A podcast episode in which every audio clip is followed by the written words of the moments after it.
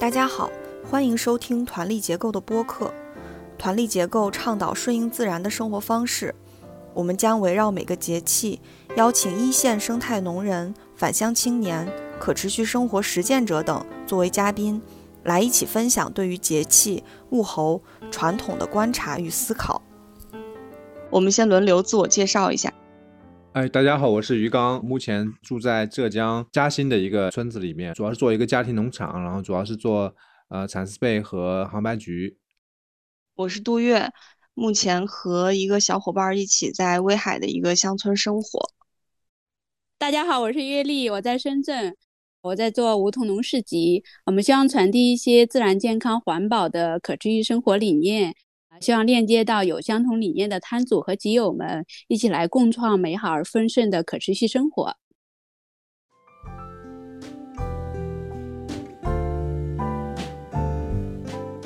这次是惊蛰节气，我们请到的嘉宾是食物学堂的创始人欧阳艳琴。嗯，先请欧阳老师跟大家做一个简单的自我介绍吧。Hello，大家好啊，我是食物学堂的创始人欧阳艳琴。食物学堂是一个致力于探索农村青少年职业发展新路径的教育公益项目。我们在广州，呃，有两个营，一个叫白鹭营，一个叫惊蛰营。啊，惊蛰营正好最近在惊蛰的这个节气开营了。然后我们这两个营都有半年的时间，想能够为一些想要去工作、想要实现自立的年轻人提供之前的培训和陪伴。城市的就完全不招是吧？就就就是农村的是吧？嗯，城市的我们其实有时候也是会招一些，在我们名额没有满的时候。嗯。然后，但是不管是农村的还是城市的呢，我们都需要面试。对。十五到十八岁就年纪就是。呃，可以到二十岁，对，但不能小于十五岁。哦，初中毕业相当于是吧？呃，对对，他至少得到这个阶段，嗯。呃，我我正好现在自己是在上大专，但我本来不是学农业的，所以我在学一个农业的大专。呃，我本来以为就是说我学大专，我指望的是能学一些这个实用技能啊，嗯，明白。真的，呃，这真的怎么种地啊，或者是 明白啊？结果呢，就是发现呃，全是理论课，然后呃，就就觉得就感觉像是一个本科的一个次一点的版本的感觉。对，嗯嗯。所以，所以就。我觉得，呃，你们那个食物学堂，我觉得就非常非常好，就是我看的名字就特别的呃实在啊，特别实在，就是感觉能学到真的技能啊。反正我对我这个大专，呃，农业大专这个，我我挺失望的。我我这个是三年制的，周末上课，现在已经上了一一年半了，然后就实践课好好像只有一堂插花课到目前为止啊。然后你也可以介绍一下，就是你们这个食物学堂这个呃。跟一般的，比如说职业教育比起来，就是有什么不一样？嗯嗯，明白。其实从去年转型以后，我们都都有一段话，就是说，其实都不想把自己叫做教育了。嗯，因为教育好像还是有一种，我有一堆东西要教给其他人。呃，我们其实就很踏实的，就是希望给到一些想要去工作的农村青少年提供呃之前的一些支持。嗯，所以。如果按照你刚才讲的说，呃，这样的大专哈，嗯，呃，其实我我想大专应该不应该是这样哈。就现在国家在提大学的分类或者转型，应该要有一些学校它要成为应用型的，呃，但我想可能也确实有会有一个困难，因为实际上教应用比教理论要难啊，成本也要高，呃，然后我们不见得有这样的师资的储备。因为其实以前的大专也好，或者是呃职高中专也好，可能这很多的老师其实还是来自于学历体系里面的这些学文化学出来的老师，对，很少有从一线实操过来的。而且这个投入，你比如说你想学农业，那么要投入相关的硬件，对吧？就是那是不是要有田呐？是不是有相关的各种各样的东西啦？呃，那也是其实是挺难的啊，比较长的一个周期。回到食物学堂呢，其实是我们倒也没有特别想去跟他们比较了，就是说他们是什么样，我们一定有哪些地方跟他们一样，哪些地方不一样。其实我们就是非常呃实际的在考虑一个问题，就是这些嗯农村青少年他们就是要去职场，一个是他们基础又不太好，一个呢是他们又想要的出路呢，其实他以前够不着的啊。他如果以前他可能去打工，去进到工厂啊，或者是去理发店做洗头小妹啊、洗头小哥，类似这样的一些工作，那他又要想做一些稍微啊有挑战一点的哈，然后有创造一点的工作，那么这中间的这个这个要很多个台阶。那很实际的，我们就是要帮他，呃，能够有能力爬完这些台阶，啊，所以从这个最终的目标来说，我们既要直接面向他们可能要去的用人单位，又要嗯直接面向他们的基础，所以我们不把自己定位在说，哎，我们是在教育的哪个体系哪个环节里头，而是就是看他们自己个人成长的那个环节里头，可能由此会带来一些不同吧，啊，那比如说。同样，我们也有学生其实是去呃回乡做新农人的嘛，而且是有两个。嗯，对他们来说，我们能提供什么呢？呃，其中有一个孩子呢，他其实花了一年时间在食物学堂，他自己概括就是改变思维和呃打开视野，然后给了自己更多的信心，当然也确认了自己的方向。后来有半年时间，我们其实是推荐他去了阿拉善啊，就知良田那儿去实习了半年时间。非常扎实的一些学习，这是他根据他的情况给他提供到的一些支持。还有另外一个呃男孩，他是在青海，是藏区的伙伴。这两个小孩都一样，有可能不管呃食物学堂会怎么样，他们都会回家去做新农人吧啊，或者是去就是去做农牧业的创业。那么后面这个男孩呢，呃，其实用他的话来说。他开始学会跟其他人去交流他的想法，因为他过去可能更多的是呃一个人单打独斗的那种思维。那么他在呃来到学堂以后，他可能个人更补齐的是一个就是我能够如何和他人合作啊，他觉得这个部分对他来说是非常重要的。当然我还看到，呃，可能他还在广州的时候学学把自己的汉语学得非常的顺，如果他以后要跟汉人做生意，应该也是挺有用的。对，但我没有教他任何跟农牧相关的技能啊，可能其实是从他的发展的角度来说，呃，是教了他他需要的合作这样的能力。对，嗯，所以我觉得师傅学堂可能把它不想成一个教育项目会更好一点，就是这些人他需要走向职场需要什么，那么我们就去提供。对，就是我们把自己叫做一个农村青少年职业发展的一个项目，嗯，发展他所需要的职业的能力啊，也是人生的能力，大概是这样。啊，了解。所以对标的也相当于也不是这种主流的教育机构，因为本身都不是教育，可能是为职业发展做准备的那种。对。但是又跟比如说呃这个挖掘机什么蓝翔技校又不一样。对，我们更多的是在软技能的层面。那像蓝翔这样的技校，它是偏重其中的一个专业技能。嗯，呃，我们把一个人的能力吧，哈，这个宽泛意义上的能力，呃，比作一座冰山。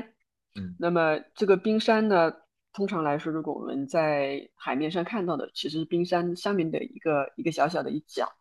啊，那么那一角呢，是比如说像挖掘机这样的技能啊，或者是。以前我们那个去想去做啊农业创业的那个小孩儿，他也提到说他要去学兽医这样的一个技能。嗯嗯，这个我觉得是专业技能。那么这些技能底下，其实很多时候不被人看见的东西，更隐性的这样的一些技能啊，我们把它叫职业的通用技能。而且在更往下呢，还有一个就是个人的认知啊，就是他的认知模式，它是有整个这样的一座。就是一座冰山，很多时候我们看不到底下，但实际上，呃，我们这些小孩儿他要走向职场，他其实首先面对的还真不是专业技能的挑战。嗯，看上去我们是说，哎，你从事理发，你是不是要那个就是比较洗头啦、做发型啊这样的一些呃技能？但是这个是非常非常重要的，非常非常显性的。嗯，但其实一个小孩他要去做好一个发型师，嗯。最后，他考验的并不是这个，因为他首先就有一个问题是，他要思考我为什么要干这个，我为什么要选择做理发师呢？我要选择成为什么样的理发师呢？这件事情让我感觉到那人生的意义吗？其实，首先他就是在这个问题上就会卡住。实际上，现在很多呃，在中国的这个语境底下，他如果没有去上大学，对吧？没有进体制，没有去进大企业，某种程度上他是一个失败者啊。那么他要去要面临的首先的人生课题，不是说我我这个发型怎么理，而是说我真的要做理发师吗？我这辈子要干这个事儿吗？这干这个事儿对我来说意味着什么？对，其实是我们把它认知认认为是首先叫做一个认知的一个问题，然后认知往上，跟它相关的是我们叫通用能力。这个通用能力它既是职场的，它做各个行业都需要能力，也其实是跟认知相关，就它能够发展自己认知或者发展自己专业技能的一些基础的能力，比如说学习的能力。啊，我我是想干这个理发师呀，我觉得也挺好的，对吧？可是好像我学的怎么就不太好，对吧？怎么样能够？能干的比较好呢，那其实是需要很多的，就是学习的能力啊。他可能不是一步到这个就是去做理发师，因为比如说我观察，呃，不是我们的学生，但是也是这个农村青少年，就很多，因为很多人会去学理发。其实我会发现，他前面两三年基本上都是在解决自己个人的认知问题。当然，他只是说，他其实是在呃靠自己的一些方法去解决这些问题。有人解决了。啊，比如说他突然就明白了，就说哦，我真的是干这个事儿也挺好的。啊，也有人可能就没明白，其实就很多的小孩，他刚开始就是频繁的更换职业，然后去哪儿大家都不欢迎他，就觉得好像是在来摆烂的。啊，所以其实我们是想帮他先解决这个前面的问题，啊，然后顺带可能会解决到他的这个专业技能的问题。你的意思是说，无论是谁，他都会遇到这个？这个问题就是他工作的时候，他就会想说：“我为什么要这么做？然后我干理发的这个意义是什么？”而不是说好像是某些人才有这个需求，其实是每个人都会去想。对，对，尤其是尤其是青少年特别需要想。呃，我们自己度过了那个青春期，我们就会忘记他了。就是那个时候，我们很多人都会有非常迷茫的时候，因为青春期自自我的意识开始醒了，对吧？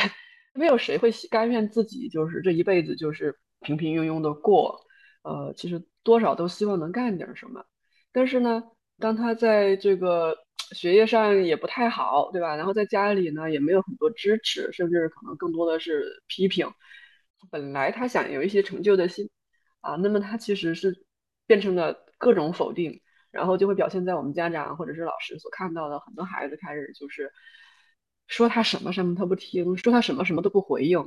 你觉得这个孩子就要就要毁掉了？对，所以其实对于一个这个青少年来讲，哈，他跟我们人成人的课题有些地方是一样的，但很重要的是，他先要成为一个健全的人，他能去有能力去思考这些问题，这个能力包含他自我的这个这相信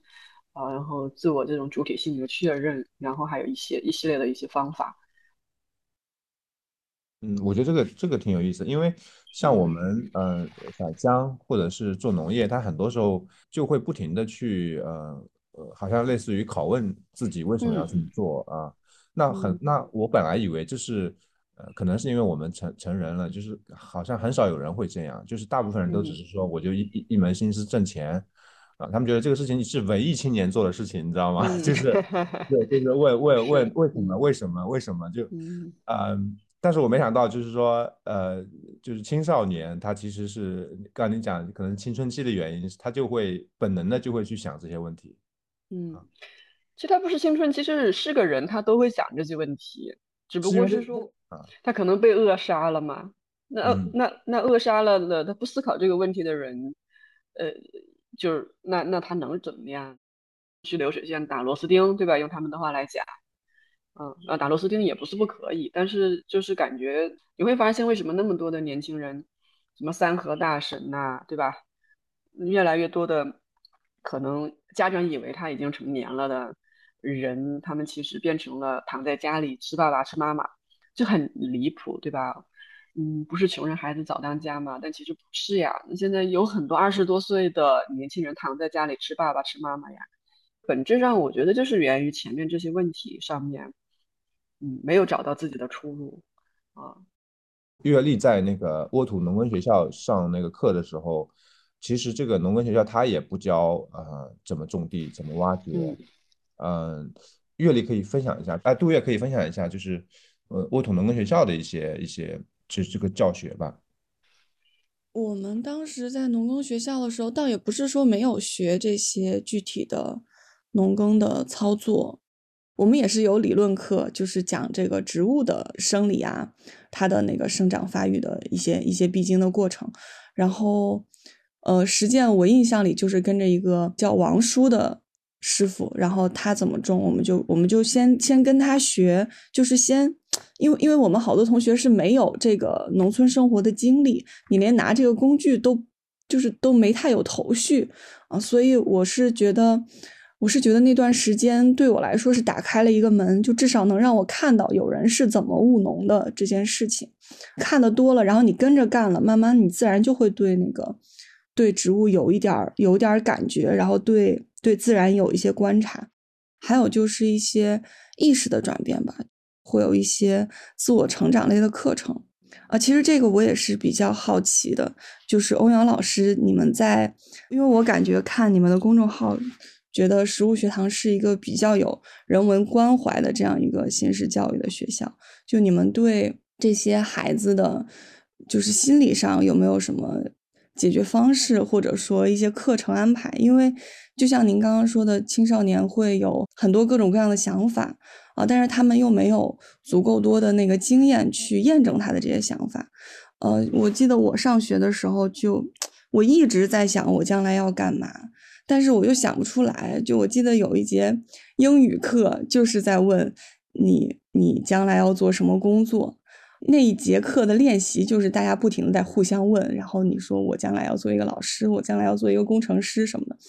我当时就非常的困惑，我就觉得。你们是怎么在这个年纪，就是坚定的说出这这种句子的？我觉得我说什么都说不出来，我我我并没有任何坚定的想要做什么事情的想法，甚至一个模糊的方向都没有啊！所以虽然我读了大学，但是我大学期间学的专业，也不是说后来完全没有用上吧，但是对我来说，真的那四年就只是一个上大学的体验。所以对我职业上其实没有非常大的帮助，反倒是我后面自己慢慢找到，觉得好像哦，原来我感兴趣的这个环保的这个方向也可以做成一个，也可以作为一个职业，我才好像给自己打开了一个一个道，然后我就在在这条道上搜索我能搜索到的信息，然后去尝试我可以尝试的啊志愿者呀、实习呀这样，然后慢慢给自己打开了一条路，相当于是。啊，所以啊，对不起，我又说远了，就是，所以我有点好奇，就是食物学堂在对待青少年的心理这方面有有做什么样的尝试吗？我我这里想做两个回应，第一个是食物学堂并不是不教技能，食物学堂教非常多实用的技能，只是这些技能不是像挖掘机这样的专业技能。就在我刚刚说的认知和专业技能之间，还有一个很大的板块叫通用技能，比如说他如何学习，它是一个。很通用的，而且我们觉得也这些学生非常非常缺的一个技能，也就是说，我们不管是让他去学厨师还是学理发，他都有可能学的比别人慢，而他们有可能还想干一点别的，比如说做一点新媒体营销啦，这样或者是短视频制作啦，那这更考验他的学习能力，还考验他的信息处理能力。还考验他如何与他自己的同事相处等等这样的一些能力，这些我们都是教的，而且教的非常的踏实。呃，就是这些我们是直接跟企业一起去做研发的。比如说，呃，我们惊蛰营的小孩现在他们就在学项目管理，这个就是企业用的一些工具。企业说我是如何做啊一个活动的这个策划，从怎么样从主意到变成一个方案，以及我们怎么样从一个活动方案把它变成具体的落地可执行，这中间有一系列的工具，这个项目策划书啦、用户体验地图啦等等这些工具，我们都会让这些孩子反复的练习，练到他去到职场上的时候，首先用人单位至少愿意给他一个实习生的机会，第二，用人单位如果招了他，觉得他是一个挺好用的新人。嗯，有些基本的概念，有些基本的习惯，这个孩子已经养成了。那我后面我可以根据自己的情况再去教他一些东西，带个半年一年，我就能把他带成一个还挺好的这么一个行业新人。所以，我们是教很多实用技能的。我们教的这个实用技能，我们把它叫通用技能，实际上是过去职业教育不会去教啊。然后呢，市场的职业培训机构可能也是定位在什么电脑培训班呐，他也不会想去教这个，他他太费劲了。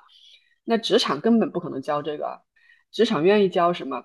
比如说我是一个面包店，你来了以后，你跟我从头开始学做面包都是可以的。但是你前面那些，你如何学习？你有什么样的习惯跟别人相处？这我没法教，这个可能根本就没法进他们的这个团队，所以我们其实要解决它中间一个巨大的这个这个 gap，就是说，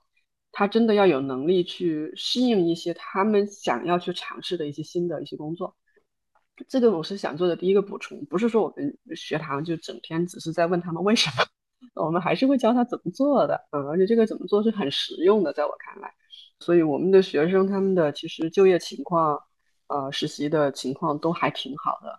比职高那就不用说了，比大专肯定也是好的。因为大专据我所了解的，一般的大专啊，除了一些很好的大专，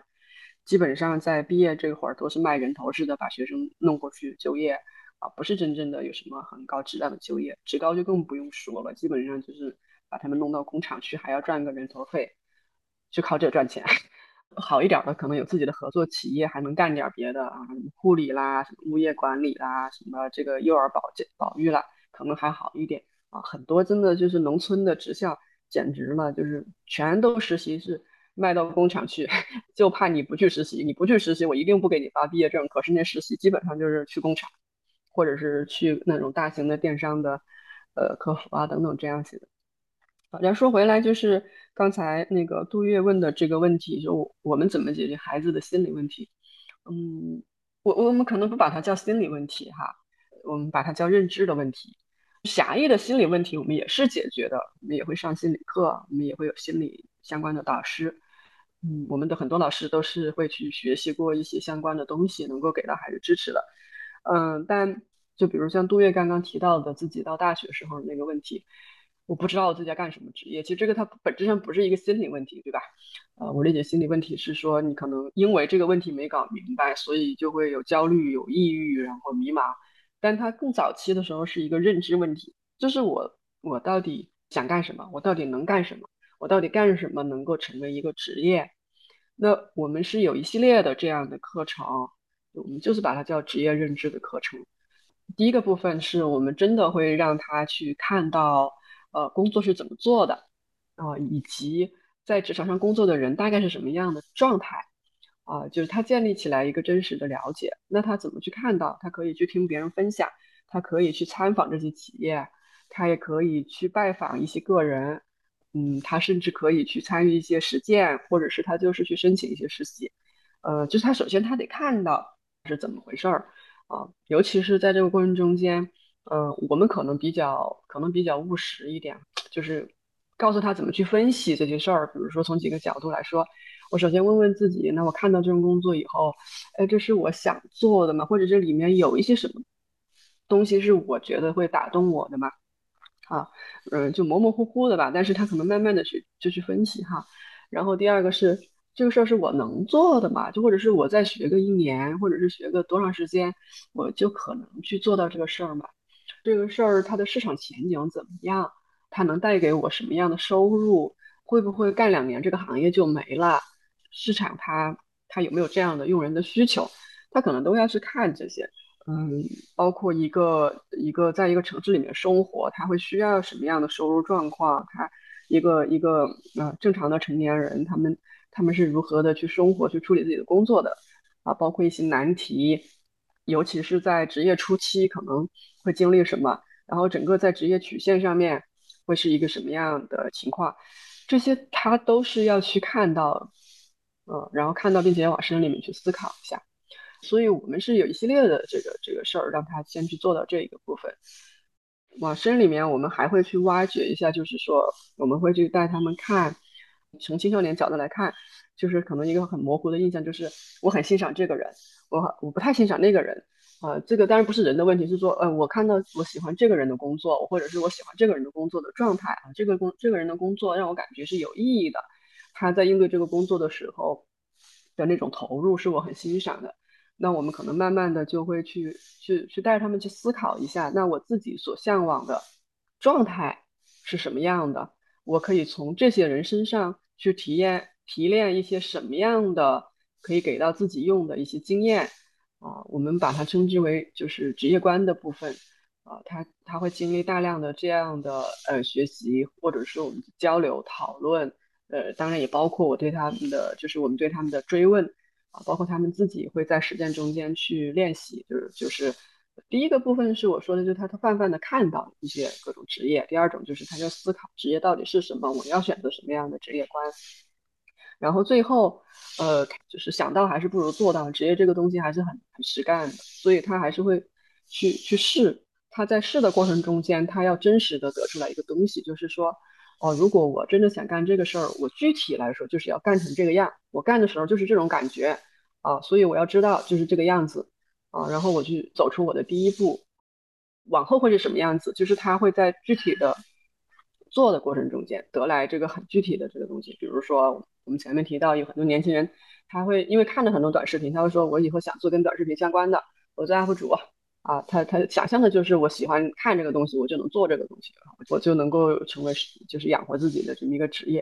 啊。那么他们可能会建立一个认知，就是比如说，那我要去做做这个短视频，可能有不同的路径，然后我。我自己开始干吧，我我发现哦，原来我剪一个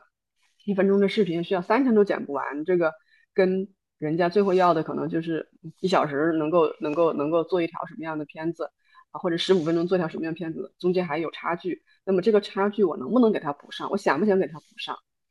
如果我我想，那我就我就我就会去想办法怎么样去达到它。那这个时候我们也会给一些支持。对，呃，说的有点多，就是。刚刚这个这个回应的这一趴，就是第一个，就是我们也不是完全不教技术或者是技能，只是我们教的是别人不教的那个部分。我们肯定是呃选择了觉得自己能做，我们想做，然后市场上特别缺，然后又特别我们认为是有价值的一个部分，就是这种呃通用的软技能。然后第二个部分就是呃回应到杜月刚刚的那个问题，就是我们可能也不是。呃，我们当然有心理的疏导，心理心理的指导，甚至也有一些孩子比较抑郁的，我们可能甚至都会建议他去接受治疗，呃，会陪伴他一些这个去去接受治疗。但最重要的问题是，我觉得可能是在这个心理问题之外，是一个更多的是我们我们的一个系列的东西去解决这个职业认知，甚至包括社会的认知等等这个方面的问题，就是认知层面的，大概是这样。我我就是看。呃，实物学堂毕业生很多从事的是呃，类似于程序员啊，然后新媒体啊这样一些偏白领的工作。然后像刚才你也说了很多职高生，其实呃，他毕业很多也也就是去进呃工厂里面，所以这个感觉工作的类型会很不一样。呃，就是他们做的工作和本科做的工作其实差不多。嗯。呃，就食物学堂有一句话叫支持农村青少年自立嘛，啊，然后我在想我怎么理解啊？因为我我自己当年报大学专业的时候，我其实是瞎填的，就是我我报的是广告，我就觉得这个东西挺好玩的，但我也不知道这个东西是什么什么样的，因为我你知道在农村他是没有人做广告的。你刚刚讲到就是他们对某些职业好奇，然后就可以。实际给他们看，请那些人过来，呃，分享啊什么的，呃，我我觉得他他应该缺的是这个，就是在在农村是看不到这种多种多样的那种职，尤其是在在第三产业的那种啊这种行业，我不知道是不是这个意思，就是说，呃，农农村青少年可能相对城市来说缺缺这种的。对，这个部分是还还蛮缺的，嗯，而且他可能不只是看到多种多样的职业，他还可能缺少。呃，就如果从职业认知这个部分来说哈，他身边有嗯不太有人给他去示范一些这个我们认认为叫职业素养的部分，怎么样去做出一些决策，怎么样去跟他人沟通合作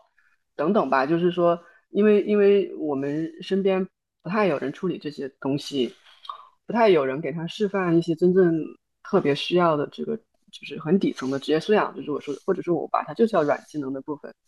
第二个就是很多的农村的青少年，他有一个普遍的特点哈，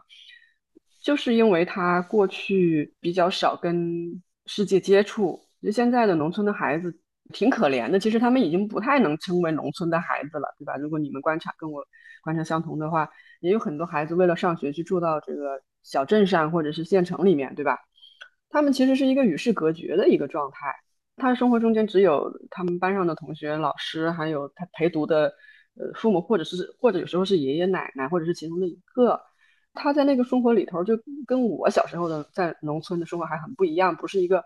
与他人建立起来链接的这么一个情况。然后呢，又加上他其实是从农村到城市里面，他可能有一些生活的方面，他确实是因为一些知识上的不知道，会带来一些自卑感。然后包括他，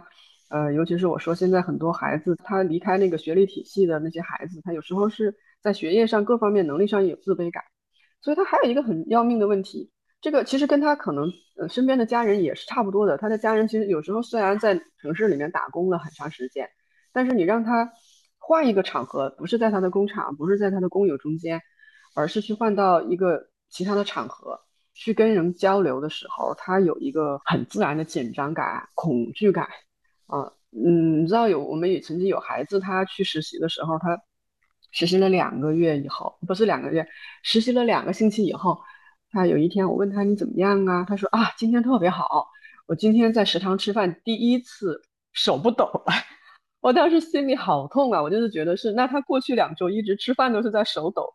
我们还有一个孩子去到别人公司去实习，后来他们那个老板跟我说，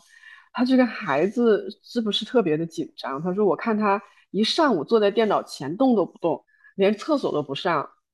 他的确就是这个样子。后来我也问了他。就是有很多的孩子，他去到职场上，他他要克服的第一个问题是，我怎么样跟人平等的相处？这个也是为什么我说食物学堂一定要解决认知的问题。认知的最底层的问题就是我就是我，啊，我跟别人是一样的人。这个这个我们做的事情不一样，我们能力不一样，我们资源不一样，啊，我们的权利不一样，但。我们都是平等的，就是一个有自己主体性的人。我可以承担自己的责任，我可以为自己想要的东西去努力，啊，但是我接受我慢慢的去成长。所以它这个部分是一个特别特别大的问题，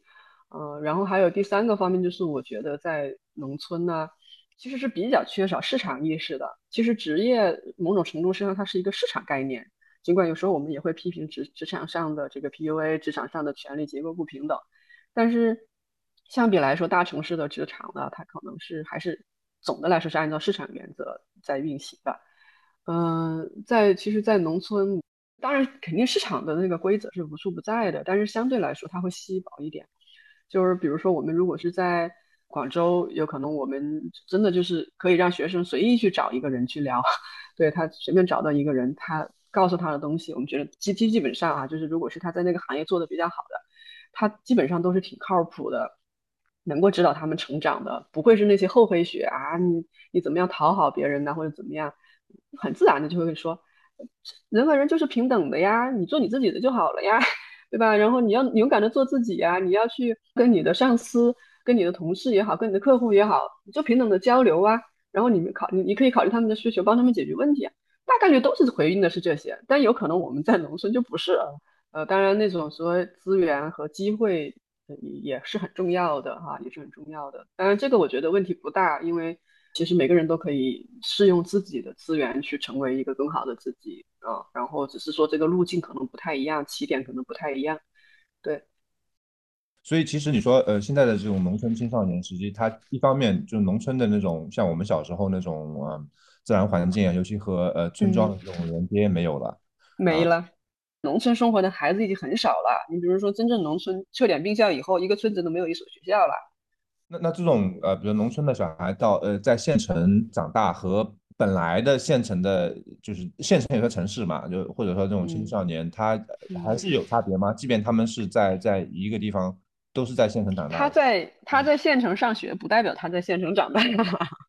他是为了上学，他是其实是要么就是寄宿在学校，嗯，要么是他的他的长辈，比如说很多时候是爷爷奶奶，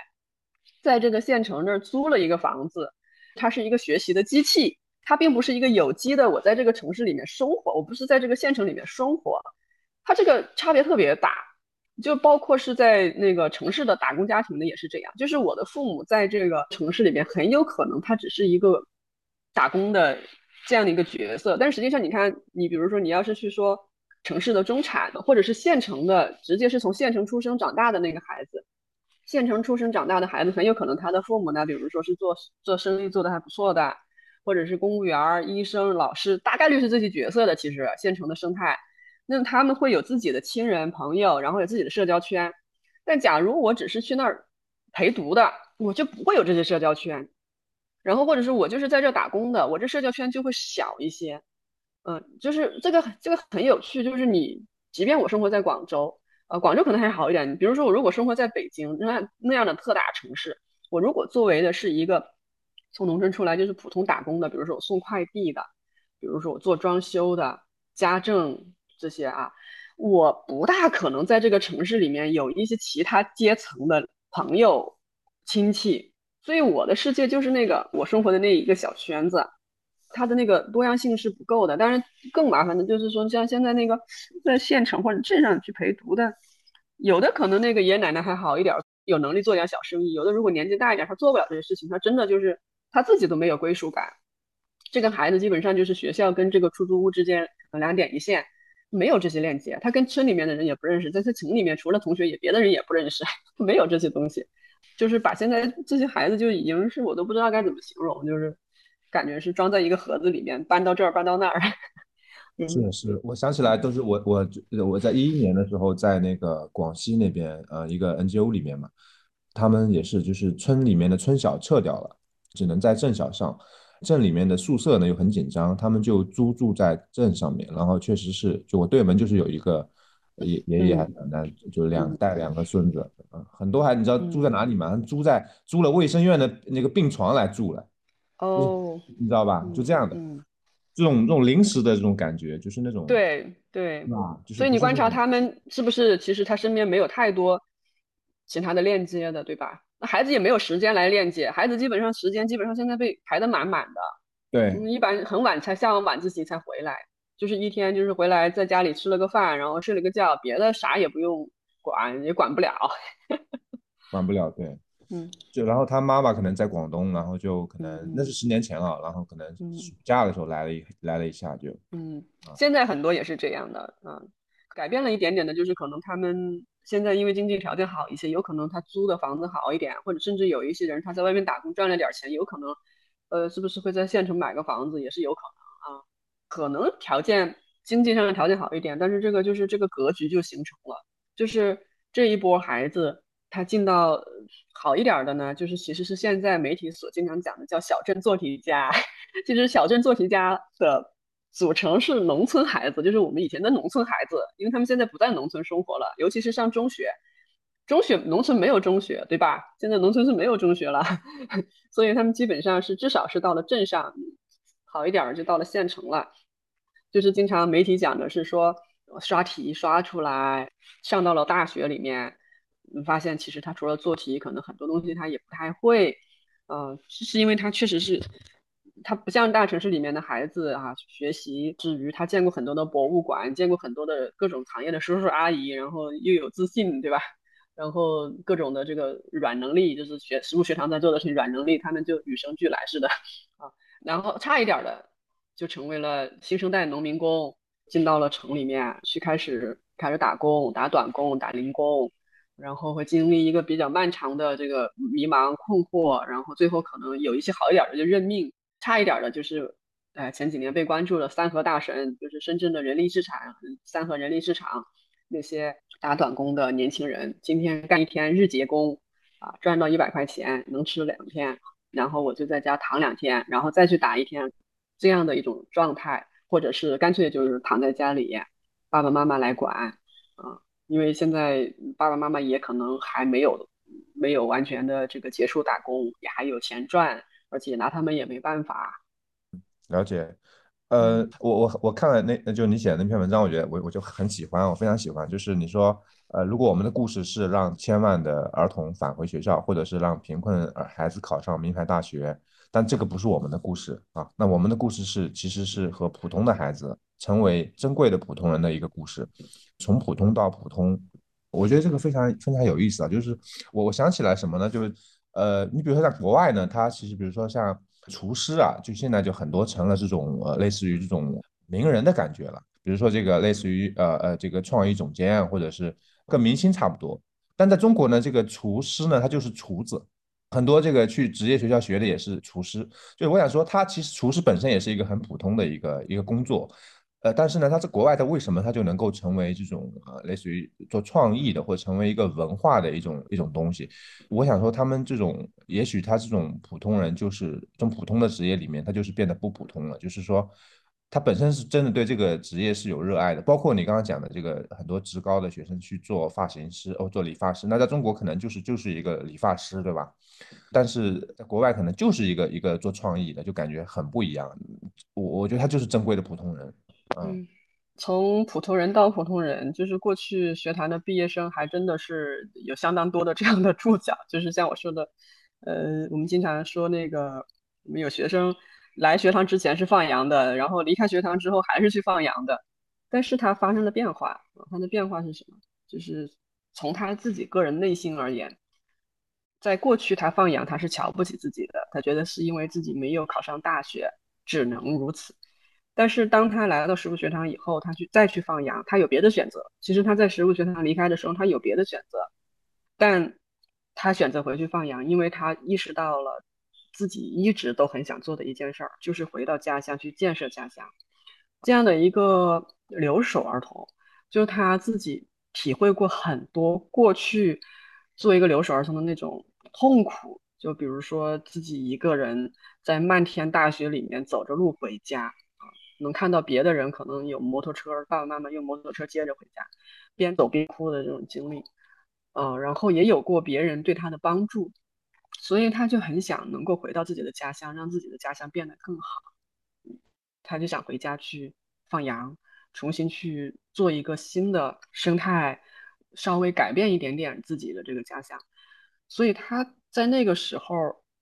他已经首先不是一个被扔在偏远山区的孩子。而是一个他来到过大城市，他有别的选择，再选自己主动选择的回去，他已经跟更多的人建立了链接，得到了更多的人的欣赏，他已经成为了一个他自己也很认可的人，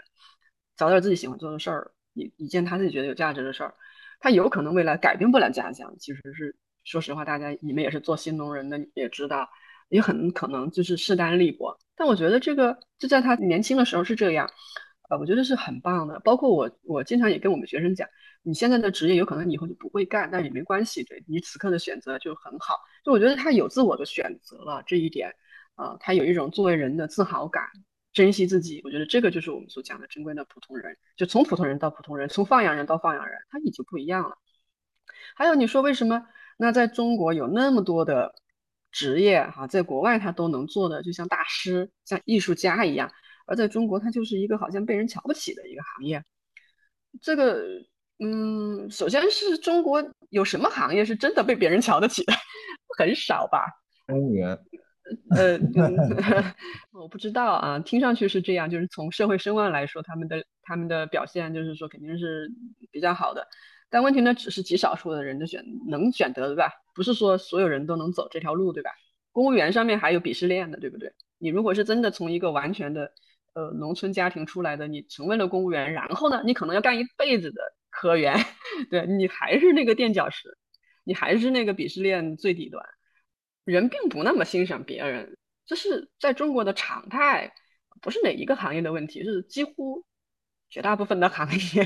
啊都会是这样。然后命运啊，那你一定要说呃一个具体的行业，为什么别人能做成大师？我跟啊真正做的非常好的这个面包店的老板，我们聊过这个问题，因为他他先生就是法国人，他他他先生是一个面包师，他所以他很知道，在国外的那个从业环境跟在国内的从业环境是截然不一样的。首先第一个是这个行业它就是能干得很长，就是这个行业本身它已经形成了一个很好的发展。就是实际上你比如说吃面包这个事儿吧，呃像他们做楚门的哈面包，或者是各种各样的不同的理念的面包。在中国其实还是一个，我觉得中国是一个刚刚摆脱这个饥饿，就是填饱肚子这个需求的一个阶段，所以人家已经发展出来了很多，就是类似于要有这种体验，要有这种艺术需求的这么一个阶段，还有包括就是他的这个培养体系、成长体系肯定也不一样了。但最重要的是，我跟他当时聊到一个点，就是说，实际上有两个概念，就是决定了一个人到底在一个职业上走多远，就是 know how 和 know why，就是你知道如何做和你知道为什么做。大师一定是在知道了为什么做以后才能成为大师的，知道如何做这件事儿也很重要，但就是入门级的人就要解决的问题，只有解决了 why 为什么。他才有可能成为大师，所以返回来讲，也就实物学堂是很在意 why 这个层面，就你为什么要干这个行业，你为什么要这么干呢？而不是其他的呢？我觉得是给这些人种下一颗种子，还是那个点，就是改变我们的认知。我们要知道，在做一件事情的时候，问自己为什么啊，这样才有可能说你把一个行业真正干好，不是说我进到了什么行业我就一定会好，我进到了程序员我就一定好。我们也有程序员后来离职了的。陷入了迷茫，我好像不是我想要的啊。然后也有人就是去工厂，但是呢，他很快就可能就做到了基层的管理，看上去就是也是一个更好的一个心态在面对他的这个职业。所以不是我去选择了什么职业就能解决掉说我的尊严感、我的这个自豪感、我一辈子的幸福感，不是这样的。是我是为什么要干这件事儿？我有没有解决？呃，我解决了，大概率我。有可能就能干得长久，有可能我就能把它干成大师级啊！没解决这个问题，没可能！这个 why 的问题不是说他能从实物学堂就完全能解决的，我们只能告诉他说你要思考这个问题。我曾经这样告诉过你要这样去思考问题，他以后可能会带到职场上多去思考，他可能是一个长期的，到某一天他突然懂得了这个 why 对于自己的价值。他那个时候才变成他自己的东西，他还要有一段很长的这个在人生、在世界、在职场上的一个经历，才能够让自己成为那个真的知道 why 啊，真正成为一个大师。那个是很长的一段路，我我们学堂是培养不出来的，我们只能是说种一颗种子。嗯，我也认同，就是其实你大学毕业才真的只是一个开始，或者说从实物学堂或者普通的职业学校出来，就是。就学校只能给他提供一个能力上的培训，但是你究竟想做什么，可不可以给你满足感，这个是孩子要自己去体验和选择的。刚刚聊了特别多，就关于这个学堂的事情啊，我其实有点好奇，就是你在做这件事情，你们从嗯一八年开始做实物学堂，然后一五年就开始做那个蝌蚪的一个教育的项目。在这么长时间做教育这个领域，你有没有感觉你个人有没有什么变化？就是心态上的，嗯，肯定还是会有很多的心态上的变化。比如说一开始就是觉得自己要去做一件儿呃有趣的好玩的 也有价值的事儿，嗯，就是是一个呃还挺轻装上阵的。就是说我们最开始做一个社区的儿童空间。就觉得我就是去做一个好玩的空间，给这些孩子，对吧？好玩就行了，对吧？就是嗯，对他们来说好玩就行了，对我来说也是很好玩。我觉得做了一件很有价值的事儿，一件很有创造力的事儿。但是其实你随着自己去做创业，你会发现也不是那么一回事儿。你要把一件事情运营成功，对吧？那肯定是嗯，对，还蛮多挑战的。包括呃，从早期的一个儿童空间到后来的一个嗯，更像学校一样的地方，其实是也是在。呃，不断的去分析这个群体的需求，就是觉得啊，儿童空间这个很重要，但是又觉得儿童空间这件事儿有很多其他的人能干，它解决了一个非常重要的问题，就是这些孩子课后怎么办？但是呢，这些孩子长大了怎么办？啊，好像没解决。啊，这孩子怎么五六岁、六七岁看到的活蹦乱跳的，到了十几岁以后就变成了一个嗯没有生命力的人？发生了什么？啊，然后就就开始，就是刚开始从一件特别好玩的事变成了一件。突然内心有一点点沉重的事儿，就觉得嗯，没有希望了吗？对，观察这些孩子的时候的一些变化，越来越多的去问自己为什么，然后心态上肯定是相对来说会更沉稳，相对来说会更平静，相对来说会耐力更强，而冲劲没那么那么那么厉害，这些都是会会发生的。嗯，对对对，嗯。我也看你，就是说你你自己的自述里面说十多年了，你们整个大家其实也就出了你一个大学重点的学生，十四年可能再也没有第二个。那你会不会认为说，其实对农村的这个青少年来说，这个独木桥就不要走了，或者说就说这是一个小非常小的概率事件，还不如更踏实的去、更理性的或更好像很多人像买彩票一样，这种这概率好像是是是有这感觉，啊，是真的是这样，就诚实的说，但是他走不走，他肯定还是有一些人他会走嘛，你哪怕那个概率小，他可能有一些人他还是想走，但实际上这个概率是已经被人统计过了的。就是如果这个数据这几年没有新的变化的话，就是我刚刚开始做实物学堂的时候，这些人能考上大学的概率大概就是百分之六左右，而这百分之六里面大概至少有百分之三吧是上大专这一类的哈，或者是很高价钱的这种大专，或者是所谓的民办本科，可能只有百分之一的人才成为了九八五啊二幺幺这一些重点大学里面的人。从这个成功率来说，是真的很低的啊！百分之一成为九八五二幺幺大学的孩子，可能他的状况，呃，就是又是被人说为小镇做题家，呃，但是现在因为大学在发生一些变化，就是说有很多以前我上大学时期的，或者几年前本来是属于专科，让变成本科，所以这个数据可能有一点点变化。我没有看到最新的数据，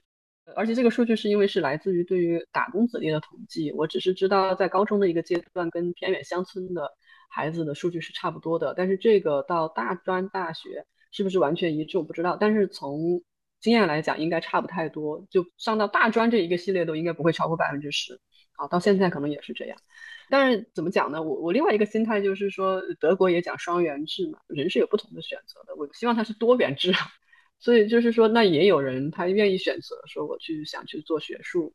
咱们农村也还是有出来的科学家或者是。艺术家或者是文学家的，我相信还是有，所以这个也不能说他就不走，但实际上确实是，如果这个孩子已经在中学阶段体现出来，我已经不太胜任这个路径了啊，我觉得这个时候就要告诉他说没问题，就是你饶了自己没问题，就是你还是有人生的就是很多各种各样的不同的成功的可能性，不要想着说我自己此刻已经毁了，这个就是最开始我们办事物学堂的初心，就是告诉这一群他已经不可能往下走的孩子说。不是这样的，你还有很多的可能性。对我就希望是能看到这个，至少是看到这个。嗯，啊，最后一个问题啊，就是我们的学生，就是说毕业之后有没有返乡的？然后呢，这个概率大不大？它是不是返乡本身比留在城市要有有有难度啊？然后你们一看现在可能没有农业的这个课程，但是有编程的，就是说在具体的技能方面，就是那未来会会考虑这一块吗？你觉得农业这个东西，你你们是怎么看的？嗯。嗯，我们现在连编程都没了，编程已经没有了吗？对，我们把所有的属属于专业技能的课程都砍了，我们做不过来，因为我们还是希望支持人的多元可能。那那是不是每一个可能我们都要建一个专业？我们建不过来的。呃，然后我们嗯发现有一些专业技能，其实他去职场上学就很好，像你说到的农业这样专门的东西，我们觉得他其实是去跟真个真正干这一个的。就是去很好的农农场去学，肯定是比我们自己去搞一个要靠谱的。因为建一个专业还是难度挺大的，嗯，就是这个专业技能的事儿呢，就交给更专业的机构去做。它有可能就是企业，也有可能是某一类培训机构。我们自己不干这个事儿啊，我们就集中在别人不干的事情里面，而且是可能就最大量的服务到这个嗯我们看到的农村青少年的这个需求，那就是所谓的认知、所谓的通用技能这些部分。啊，这个事儿要花时间，这个事儿要要也要把它做的专业，所以我们就集中精力在这些事情上面。呃，返乡青年的比例，这个我们我们不统计比例，因为这个东西就是很有偶然性。嗯，前面有过返乡青年，以后会不会有？不确定。嗯，至少我们现在去返乡的两个青年呢，我觉得他们都是非常非常优秀的，就在我们的我们的毕业生里面，那都是非常优秀的一群孩子，就是给其他孩子留下了非常深刻印象的孩子。就是我特别特别感谢他们的是，觉得他们的确活出来了，就是目前哈活出来了一个很好的样子，给我们看到了就是很多的可能性，知道说哦，其实人在十七八岁、十八九岁就可以这么有想法。然后有没有考虑过农业这个方向？我还真考虑过，真考虑过，就是我觉得它是一个特别好的一个方向。但是呢，它其实是对人的挑战也蛮大的。你看，我们去真正去返乡的两个孩子，都是我们这边最优秀的孩子。呃，当然不是说因为他们优秀才能去做这事儿。呃，有一个曾经在那个阿拉善制良田实习，然后那个呃制良田的这个创始人马彦伟就说过，其中的一个孩子当时他是做了一个视频，说什么样的人适合回家，就是返乡做农业。他说起码要有三类品质，对吧？首先你能你你肯吃苦，能干得动这个体力活儿。然后呢，第二个是你你脑子里面有想法，你能学习。还有第三个是懂一些这个市场的东西。啊，他觉得我们当时这个小孩虽然只有十八岁，嗯，他觉得他很具备这方面的潜能。所以我觉得这个真的也是偶然，就是可能真的也要看什么人适合干。对，我觉得农业非常好，是在于说，它从行业来说，它就是一个挺立得住的行业哈。对人来说，我觉得前面也聊到嘛，就现在的孩子太缺少真实的这个生活的体验。那么，呃，如果是他在农村哈，在这个土地上面去生活是很好的，但是我们也做不了这样重头的这个专业，只能是说他们自己感兴趣这个方向的。呃，肯定是我相信这个行业里面有大量的他们可以去学习的机会，对，呃，如果如果你要给我一个农场，那我当然是非常高兴了。但是如果你像我自己本身是在农村有地，我也不会把食物学堂搬到农村去，因为我们的很多农村的孩子他还是需要去外面去见识、去学习，呃，一些嗯思维方式啊，要去与人链接。然后呢，他再去想想后面他是不是要去回家种地这件事儿可能会更好一些。尤其像广州这样的市场化程度比较高的，呃，大家职业水平相对比较高的地方，让他们去经历早期的这个职业的启蒙，可能会更好一些。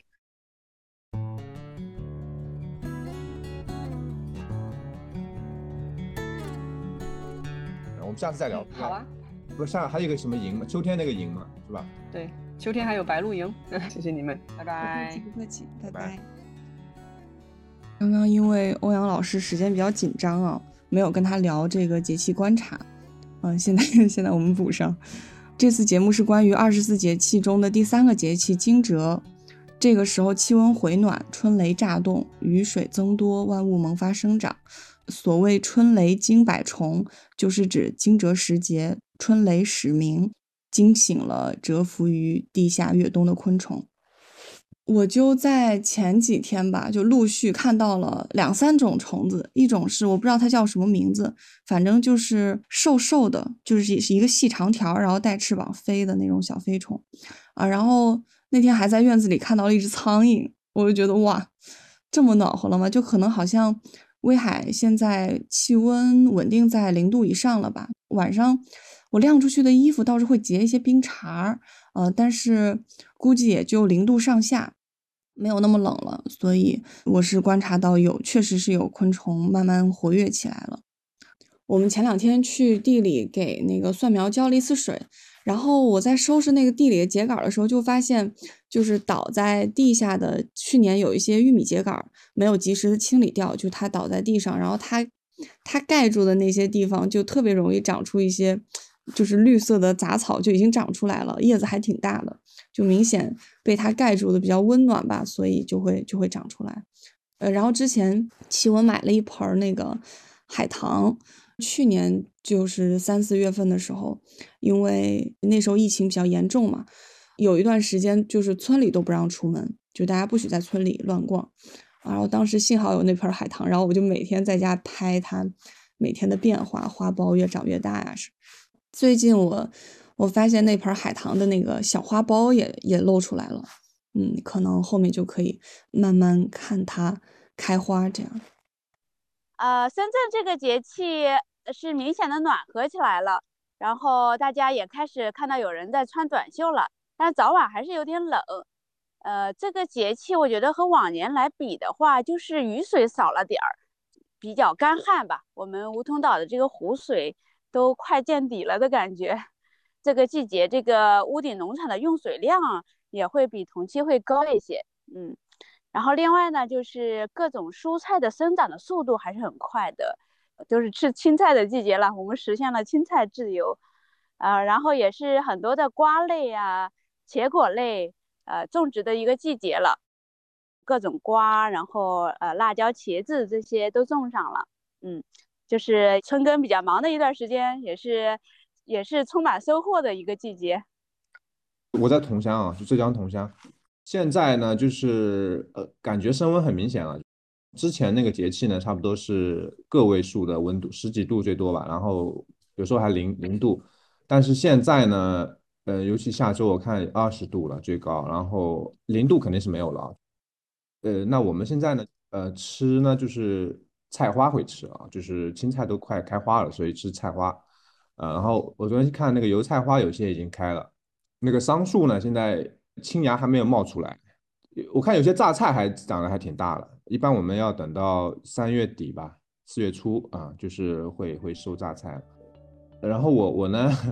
啊，就我我们实际养蚕要到五月份嘛，但是我我那个最近跟一个养蚕的朋友要了一些蚕卵，因为他们现在养宠物蚕呢，现在都已经开始养了，然后这个桑叶是要网购的。然后呢，我我就网购了，然后放在冰箱里冷藏的那个桑叶，我也体验一下那个养宠物蚕怎么养吧。因为欧阳老师的时间比较紧张嘛，嗯，所以就主要是我们提问，然后他来回答这样。呃，但是我们好像没有没有很多分享自己的观点。鱼缸有什么想聊的吗？我我觉得他那个从普通到普通的那个，我我非常喜欢，就是说。因为你反观自己嘛，其实，就我也就是想成为一个一个养蚕人，就是想继续这种啊传统的这种蚕商的生活。因为你想，其实他成为这个传统的一个养蚕人，其实也并不容易啊。呃，像我父亲啊，还有我母亲他们的技能是很多的。他其实会就是养蚕，然后还要会做菊花茶，还要会做榨菜，就是他这个有涉及到畜牧的、种植的，还有呃粮食的。蚕桑的，它是非常多的，我觉得这个是很不容易的，呃，很多的技能。那我觉得我自己现在技能都还不是很全面，所以说成为一个一个普通的，其实也也并不容易。就是，但是呢，他并不受到尊重啊。那那我觉得他说的这个从普通呃到普通呢，就是虽然表面上还都是普通的一个职业，一个养蚕人，但是呢，他的这个被尊重的一个程度啊，或者是你自己的认同感是完全不一样的，蛮蛮深刻的，嗯。嗯，其实给我留下很深印象的是，你当时分享给我奴隶社会那个公众号发的一篇欧阳燕琴老师写的那个文章。他最后提到说，呃，我们能接受我们的学生以后只是做打工仔、服务员，但希望我们的学生可以成为幸福的、有尊严的打工仔、服务员。嗯，好像现在大家普遍会会对职业有一个。怎么说？有一个三六九等的这样一个区分，嗯，但其实我感觉一个人他活得怎么样，跟他具体从事的是不是一份体面的工作，并没有直接的关系。这个人不管做体力劳动还是脑脑力劳动，重点是他要他要开心，他觉得他觉得他的生活幸福，我觉得这就这就够了。就像就像我们在村里住，可能很多人会觉得，就就包括我爸妈也会觉得，呃，你们很吃苦呀。然后冬天那个没有现成自来水里拧出来就是热水呀，啊，然后我们俩现在也确实每年都在生冻疮，就这样比起来，确实生活是很苦的。但是我感觉我们的幸福感并不输于很多在城市生活的人，嗯，所以我觉得他的这个观念我很认同。就现在好多大家会把自己不幸福归咎于自己的所谓阶层或者收入什么的职业，但其实你能不能获得幸福是。是完全独立于你职业的另外一种一种能力，你能体验到生活中很细小的幸福，那你不管在什么岗位，你都可以。我感觉我们整个的呃社会投入太多的资源在呃就是一场零和博弈上面，就是好像只有去高考，然后呃现在有更多考了，还有什么国考啊，什么公务员考啊，各种考，然后就是就只有这一条路，我觉得这个是有很大问题的。啊，就是我以前啊就没有意识到这个问题的时候，我觉得说我邻居的这个小孩，那他如果哎高中不念了，念念到高二不突然辍学了，然后我就我我自己也不知道怎么去怎么去解释这个现象，就是好像因为我自己不是这样，因为我自己我觉得还是很很幸运的，但是但是有很大一部分人他其实没有那么的幸运，那或者说不幸运是一个大概率的一个事情，呃，那怎么去面对呢？那难道就结束了吗？就是但是我的意思是说，可能学术以后也。应该只是其中一条的道路，就是说，对，所以我觉得食物学堂他们做，他们做的很有意义的一点是，就是让这些在在学校里好像因为自己成绩不好，有一些或者因为自己在农村有些自卑的孩子，能够重新找到一个就做一个有尊严的人的那种那种感觉，跟阶级什么都没有关系，但只是说他能够认识到自己的那个独特性和珍贵。我觉得这个是这这件事情是很有意义的。就是大家可能把这个工作作为了这个寻找幸福的路径。所以就是会存在有的工作好像在这个社会上的分配它是不平等的，呃，就有的人工资高啊，有的就是更受到尊重啊，所以大家也把这种在工作上获得迁移到生活上以及自己的生命感受上，其实不管工作怎么样，它其实只是我们探索人生的其中一个路径而已，不管是打工仔还是服务员，其实都可以做一个幸福的人。其实是另外一种途径去满足自己人生的幸福吧，不是把工作做成唯一的，呃，因为工作毕竟是整个社会的一种不同的体制、不同的很多的社会的原因造成的，它不是完全个人的一个幸福的一个评价。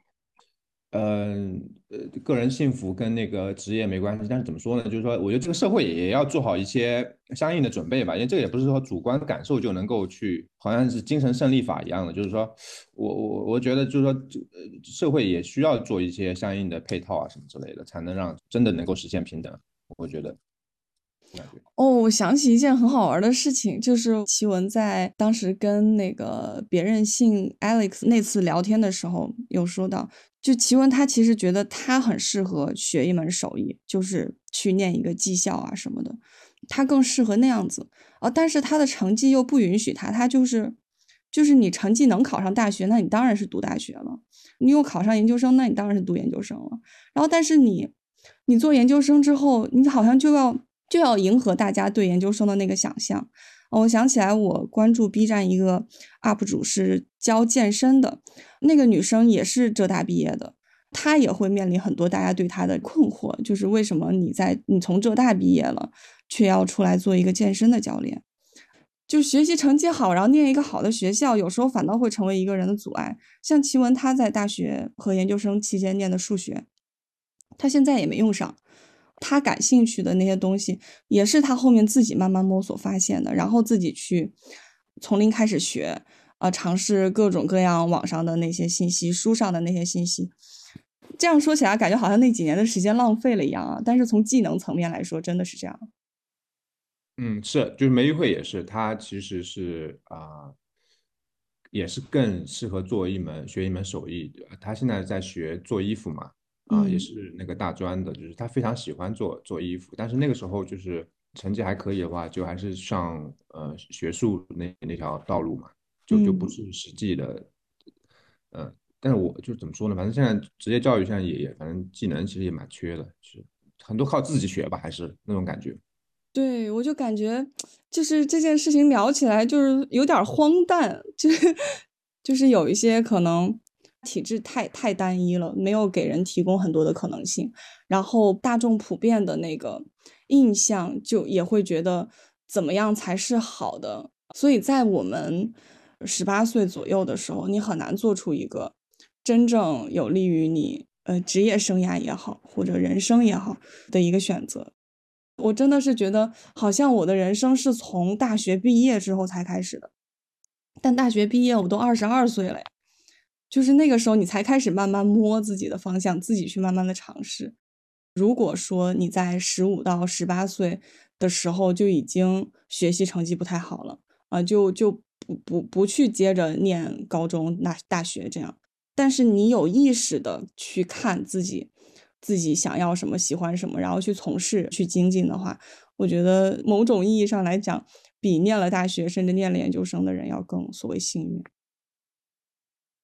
其实你要是依赖社会做一些准备，个体才开始变化的话，就这个逻辑是行不通的，或者是我们也没办法去等待社会的改变，就可能每一个人都在改变，然后社会也就变了。你太多期待它的时候，它没有这样的改变，反而成了我们的一个限制。对比其他的时代来讲，想想我们这个时代的可能性已经很多了。就像我们这边有市集啊。就是有一些从一般的这种行业辞职出来，就是做自己爱好的事情，把自己的那个业余爱好做成了生计来源。现在好多像我们这样的 返乡青年，就十年前开始都有人去返乡，也是在乡村能够生活下来的吧，还是有很多的可能性的。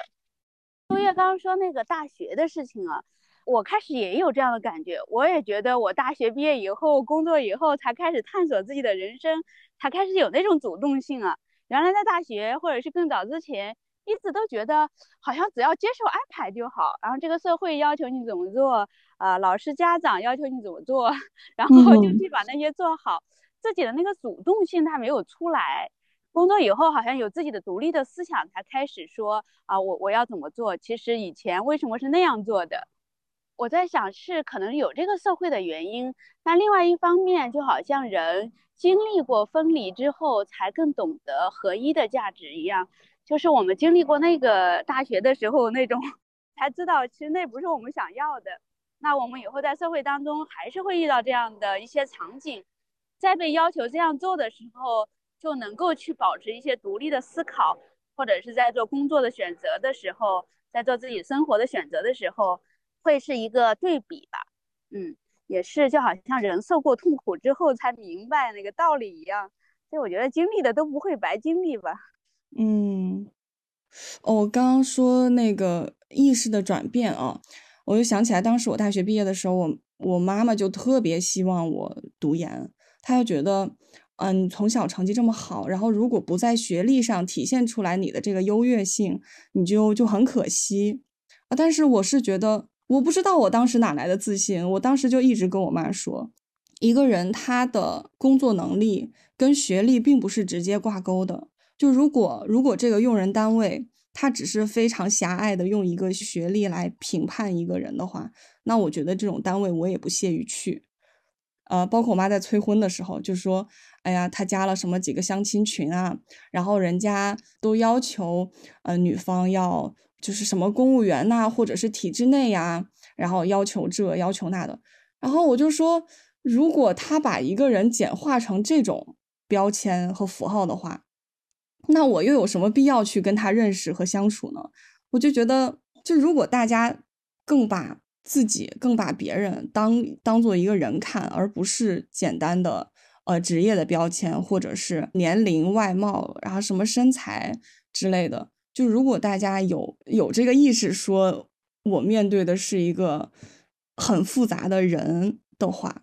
就可能可能这个系统也也就不是现在的这个样子了。确实是这样。我记得有一次，哦，我就觉得特别难受，我就我就觉得我我是一个东西，就是被人拿来用各种标准来卡的那么一个物件儿啊，我就我就觉得好像我不是个人了。我当时就特别难受，特别难受，就是就是没有被当做一个人来对待，好像是一个，就我要达到一个什么什么标准，等着男方来认可我的价值的那那种感觉，我就。就 就是心里非常不得劲儿。是啊，现在社会普遍的是这样。我我觉得这个主流的判断价值观，其实还是没有从那个以前特别贫穷的那个年代里面转出来。啊，我前两天听也是一个播客，有人提到一本书，说，呃，叫我们从来没有现代过。然后我觉得这句话还蛮适合现在这个时代的。就是我们看似有很多的变化呀、形式啊什么的，但实际上还是围绕物质啊那种基础的安全感来的。是，这种转变会很难、很慢吧？就我们，我们其实也也还在，就是慢慢改变自己的思想。就有时候你也会觉得啊，我怎么，我怎么好像在某个方面跟我妈是一样的，有一点进步，但不多。我们都在路上。嗯，对。